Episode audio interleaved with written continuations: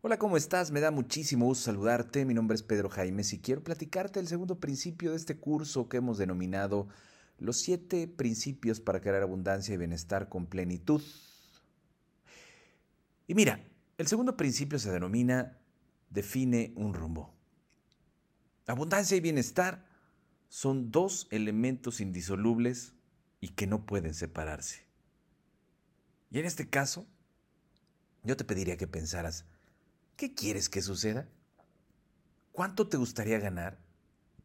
¿Qué te gustaría tener? ¿Qué experiencias te gustaría vivir? ¿Con quién te gustaría compartirlas? Porque fíjate, aquí hay algo importante. Un ser humano pleno es aquel que ha tenido, número uno, la capacidad de adquirir los bienes materiales que ha deseado tener. Número dos, que ha vivido experiencias que ha querido experimentar. Y número tres, que ha convivido, amado, aprendido con las personas con las cuales es feliz. Son tres tipos de experiencias, son tres adquisiciones que tienen que ver con la abundancia y el bienestar que todos deberíamos tener. Y en ese sentido, te quiero pedir que respondas las siguientes preguntas. ¿Qué quisieras que pasara en tu vida en este año? Empezando por lo negativo, ¿eh? Entre comillas. Vamos a verlo desde ese enfoque porque en sí no hay nada negativo en la vida, solo experiencias de aprendizaje, ensayos y de adquisición de fortaleza. ¿Qué cosas no te están gustando de tu vida? ¿Qué te desagrada? ¿Qué no está fluyendo?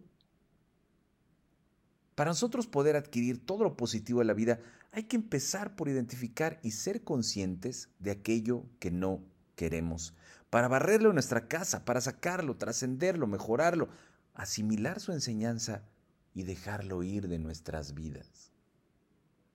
Hay que hacer conciencia de dónde estamos parados y eso significa aceptar y reconocer mis condiciones actuales.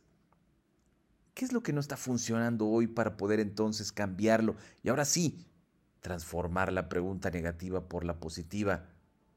¿Qué te gustaría que sucediera en tu vida este año? Con base en estas tres preguntas o visiones ontológicas, ¿qué me encantaría adquirir? ¿Qué me gustaría vivir? ¿Y con quién quisiera disfrutar mi vida este año? en función a eso, te quiero hacer otra pregunta. ¿Quién eres y para qué naciste? ¿Cuál es tu propósito de vida?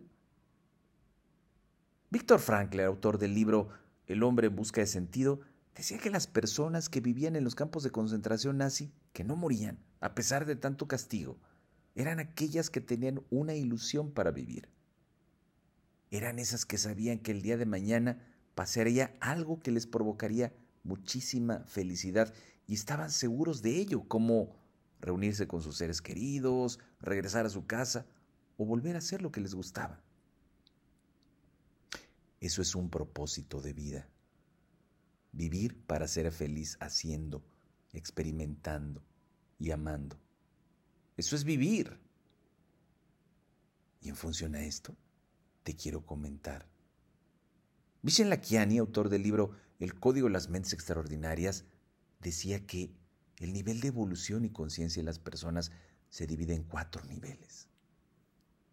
El primer nivel es el espacio cultural.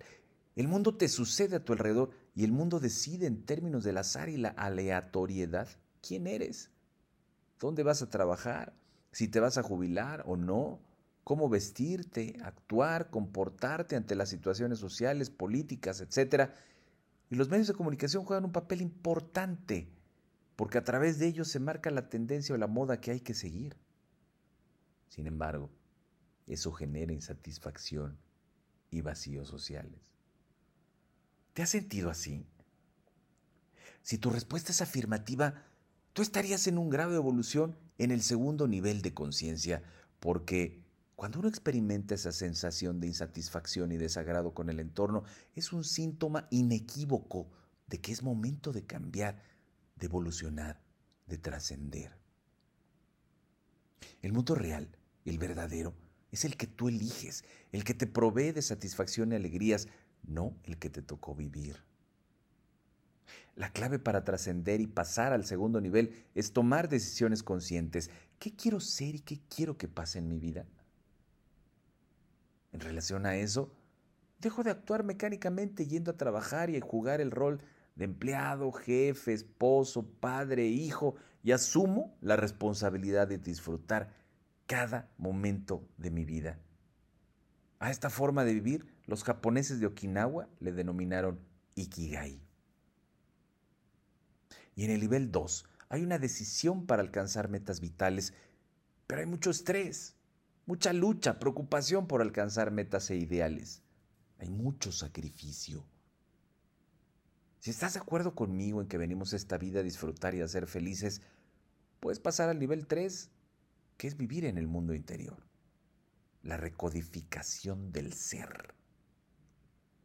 Es cuando nosotros estamos más conectados con lo que queremos que suceda y dejamos de luchar contra el destino. Empezamos a ordenar los recursos que sí tenemos y a disfrutar los momentos, esos instantes en donde se esconde la felicidad, los detalles. Esa es la característica del nivel 3, la capacidad de disfrute de lo que tengo. Si tengo limones, hago limonada y con eso soy feliz. Por su parte, el nivel 4 es el mundo que él le llama sé extraordinario y en él las personas conectan con su sabiduría interior, con su intuición y su, y su creatividad. Este espacio no solamente está reservado para los iluminados y las personas espirituales que han logrado un alto nivel de conciencia, sino también para las personas comunes y en donde podemos conectarnos con nuestra sabiduría interior.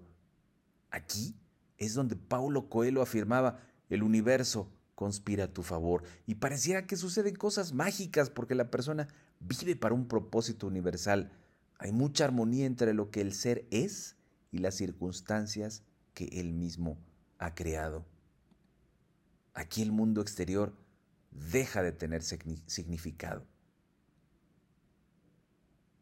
El mundo de nivel 1 está en crisis. Y en medio de esto, la pregunta central es, ¿A ti cómo te gustaría estar? Porque no importa lo que esté pasando allá afuera, ¿qué decides? Porque en función a esto podemos comenzar a construir las circunstancias de nuestra vida, las condiciones, las bases, la estructura. Si tú te das cuenta, aquí hay muchas preguntas. Esto es un método llamado mayéutica que Aristóteles y los filósofos platónicos utilizaban muchísimo para hacer que la gente reflexionara acerca de su propia existencia. Te voy a hacer más preguntas, mas te pido que te des el tiempo necesario para contestarlas, porque si no, no tendrás avances en este curso. Auguste Rodin nos heredó una hermosa pieza de escultura denominada El Pensador. ¿La recuerdas? Esta representaba que cuando deseemos trascender algo, démonos el tiempo para pensarlo y resolverlo. Así que te invito a que te des un tiempo de oro para invertir en tus propias respuestas. Y esto es para estar consciente, porque estar consciente es permanecer en un estado creativo, conectado a tu intuición. Mira, ¿eres reactivo, disperso, distraído? ¿Te cuesta trabajo concentrarte? ¿Eres irritable? ¿Dices o haces cosas que después te arrepientes? ¿Hay pensamientos que te preocupan constantemente y te roban tu energía? ¿Estás estresado? Si respondiste que sí a una o más preguntas a este breve cuestionario, te tengo una mala noticia. Hay frustración en tu vida. La frustración es una característica o cualidad de los niveles evolutivos 1 y 2.